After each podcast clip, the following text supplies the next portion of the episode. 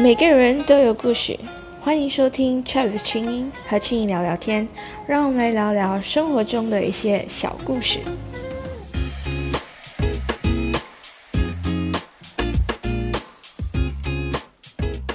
Hello，大家好，欢迎回到 Chat 青音和青音聊聊天，我是青音。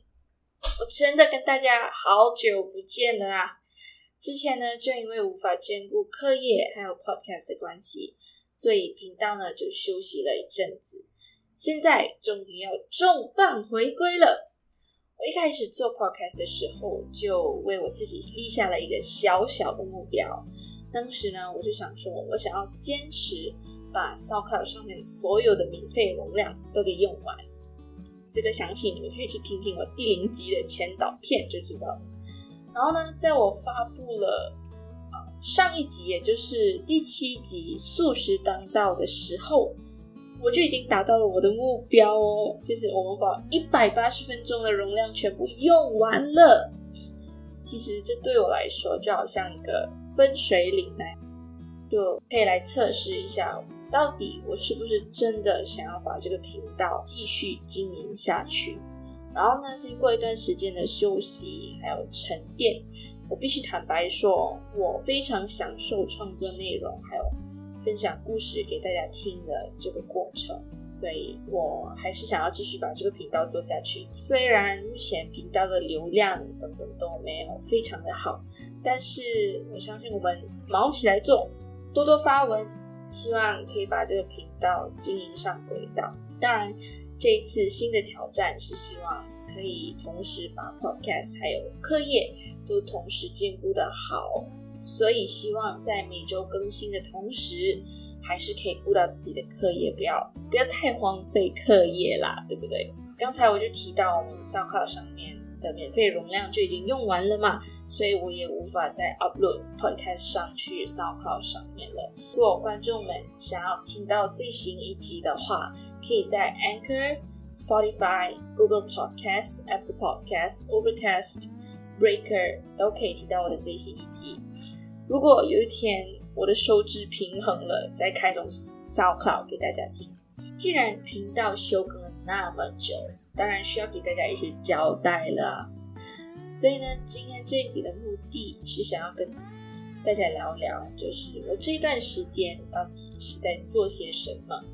所以今天的 Podcast 主题就是网课新常态，想要从一个。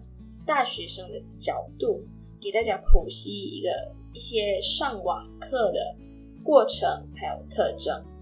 目前呢，因为疫情的关系，我相信多数的大学都是通过线上教学的方式来上课，可以使用的平台有很多，就好像 Zoom、Google Meet、Microsoft Team、Webex 等等。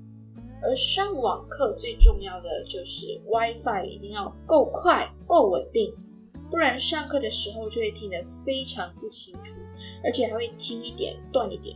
有时候不小心停电了，就可能直接没办法上课。当然，我这里剖析了上网课的六大特点。上网课的第一个特点就是上课环境非常的重要。当你发言的时候，你周围的风吹草动。都会被麦克风收到，然后有时候就会把那个气氛弄得有一点点的尴尬，还是有一点点的好笑。就好像上网课最我我本身最常听到的背景音就是那种救护车经过的声音，那种咿哟咿哟，或者是那种狗吠的声音。当然，最好笑的绝对是公鸡叫的声音。我们一直以来以为公鸡会是在早上叫的，对吧？但是呢，我们上课的时间明明就是在下午，但是呢，公鸡就是一直在叫，一直在叫，而且我不知道到底是很多只公鸡在叫，还是一只公鸡在不停的叫。这种情况常常会发生，要不然就是有些人他上课的时候忘记关麦，然后就不小心把一些噪音传进来，就好像他聊天的内容啊。他做事情的一些声音啊，就不小心公诸于世了。这样，然后有时候你会看到，好像 lecturer 突然间有人在 lecturer 上课的时候，然后突然间开 lecture 的门，或者是突然间打电话给 lecturer，然后那个时候你就会不小心抓到 lecturer 非常尴尬的那一秒、那一瞬间。所以，其实上网课最重要的就是要给自己找一个非常舒适还有安静的一个环境，才不会被打扰。第二个特点呢，就是我个人觉得上网课的学习体验不是很好。对，这是我个人的观感啦。因为我觉得平时上课的时候可以和同学及时讨论、及时沟通，是理解那一堂课非常重要的一个环节。但是上网课的时候就非常难体验到这个环节。除了学习体验之外呢，我觉得 lecture 的教学体验好像也没有好到哪里去。因为上个学期的时候，我当了一个学期的 peer tutor。然后那个时候，我的责任就是要引导我的 junior 去学习。然后那个时候，我才开始深刻的体会到了 lecture 对着电脑教书的那种感觉。你就想象看，一个人他坐在电脑前面自言自语，然后又没有人要开麦或者开 cam 跟他互动。然后那个情况就是叫天天不应，叫学生学生也不应的那种情况。如果我是 lecturer 的话，我应该也会越教越郁闷吧。真的非常希望可以尽快回学校上课，可以得到比较好的学习体验。然后第三个特点呢，就是我觉得上网课好像没有比较轻松诶，我反而觉得课业好像更重了，因为目前来说。为了配合线上教学，所以我们的 faculty 就更换了一些教学方式，就好像以前面对面上课的时候，考试或者是那种 midterm 会占更大的比重，但是现在就换成 assignment、presentation 或者是 project 会占的更多一点。真的，以前就是你要准备 assignment，又要准备 tutorial，然后 midterm，然后要考 final。但是现在就是同样的 midterm 要考 final，但是 final 换成 open book test，然后也是要上 tutorial。你想想看，assignment 就突然双倍了诶。在我最忙最忙的时候，我几乎每天早上十点起床，就坐在电脑前面做做做做做，做到晚上十二点睡觉，就几乎一整天的时间都花在电脑上面，就是。在做课业有关的东西，所以我个人觉得课业好像更重了呢。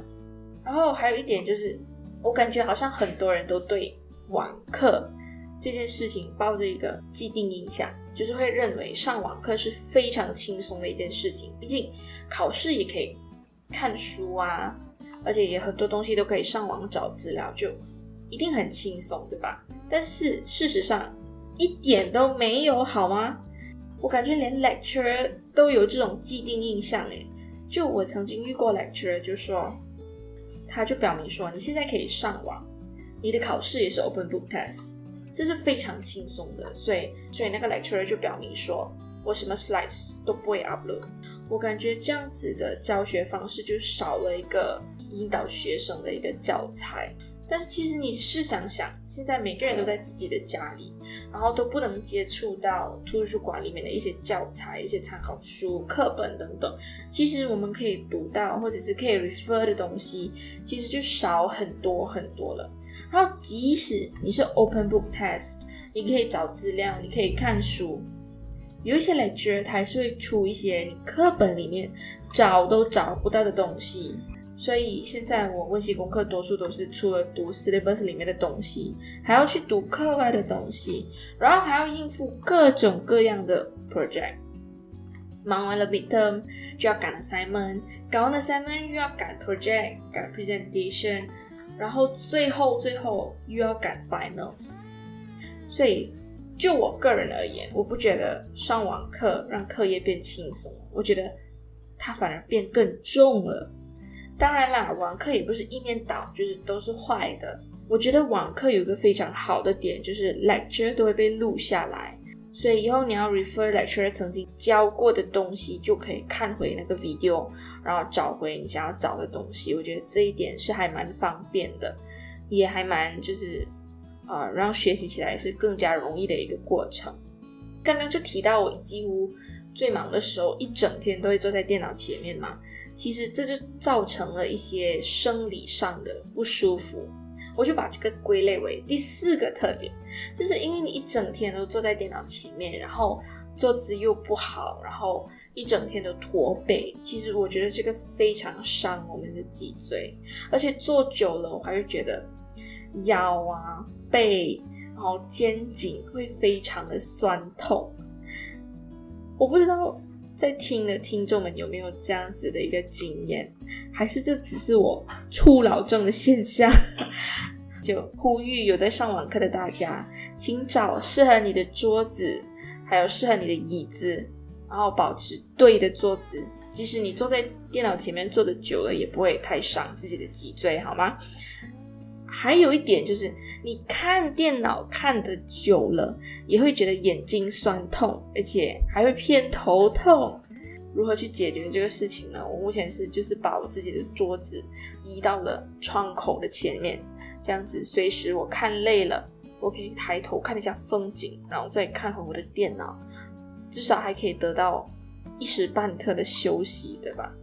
接下来第五个特点呢，就是上网课的时候需要非常好的自律以及自我管理能力。当你关了麦、关了 cam 的时候，没有人知道你会在荧幕后面做些什么。你可以吃东西，你可以睡觉，你不想听课，你想要做你自己的事情都可以。要不要好好上课呢？完全取决于你个人的态度。我我自己也试过。早八醒不来，然后就只是单纯进了 class 里面，然后关麦关 cam 继续睡觉，结果整个课都上完了，剩下我一个人在班上里面。最后坦白来讲，就是损失的还是你自己啊，毕竟学费是自己给的啊。即使你自己在家里上网课，也是要好好调整自己的状态，不要以为待在自己的舒适区就可以无止境的黑，无止境的暖下去。我上个学期就是不好好自律，就吃到苦头了，好吗？最后一点呢，就是上网课的时候还蛮缺乏生活上的一些刺激，还有创意。当然，这一点也是因人而异啦，毕竟每个人汲取灵感还有创意的那个方式不一样。我是那种比较靠朋友之间的互动，还有日常生活的一些火花来获得灵感的人。现在的生活就比较偏向一成不变，然后也比较少的一些互动，这也导致了我个人情绪就变得比较低迷了一点点。简单来说，就是没有八卦不能活啦。以上就是大学生网课新常态的六个特点。其实我个人不是很喜欢“新常态”这个词，常态它指的是一种。正常或者是一种平常的生活状态。当你把目前的上网课称为是一个新常态的时候，它代表着这些措施即将成为一个习惯。我们未来都要按照这个模式生活下去。所以我个人并不喜欢用“新常态”这个词来形容目前的生活。我个人更倾向形容目前的生活为紧急措施。是因为疫情而实施的紧急措施，我打从心底还是希望疫情可以快点过去，然后让我们回到以前的生活，把被偷掉的二零二零年给补回来。这一个呢，才是我心目中的常态。好，我们今天的节目就到这里。如果你有跟我类似的经验，或者是跟我不一样的经验、不一样的感受，也欢迎你跟我分享。欢迎在 iTunes、IG 或者是 Facebook 给我留言。好，如果你喜欢我的节目的话，不要忘记记得按追踪，然后在 IG、Facebook 上面 follow 我。感谢收听，我们下次见。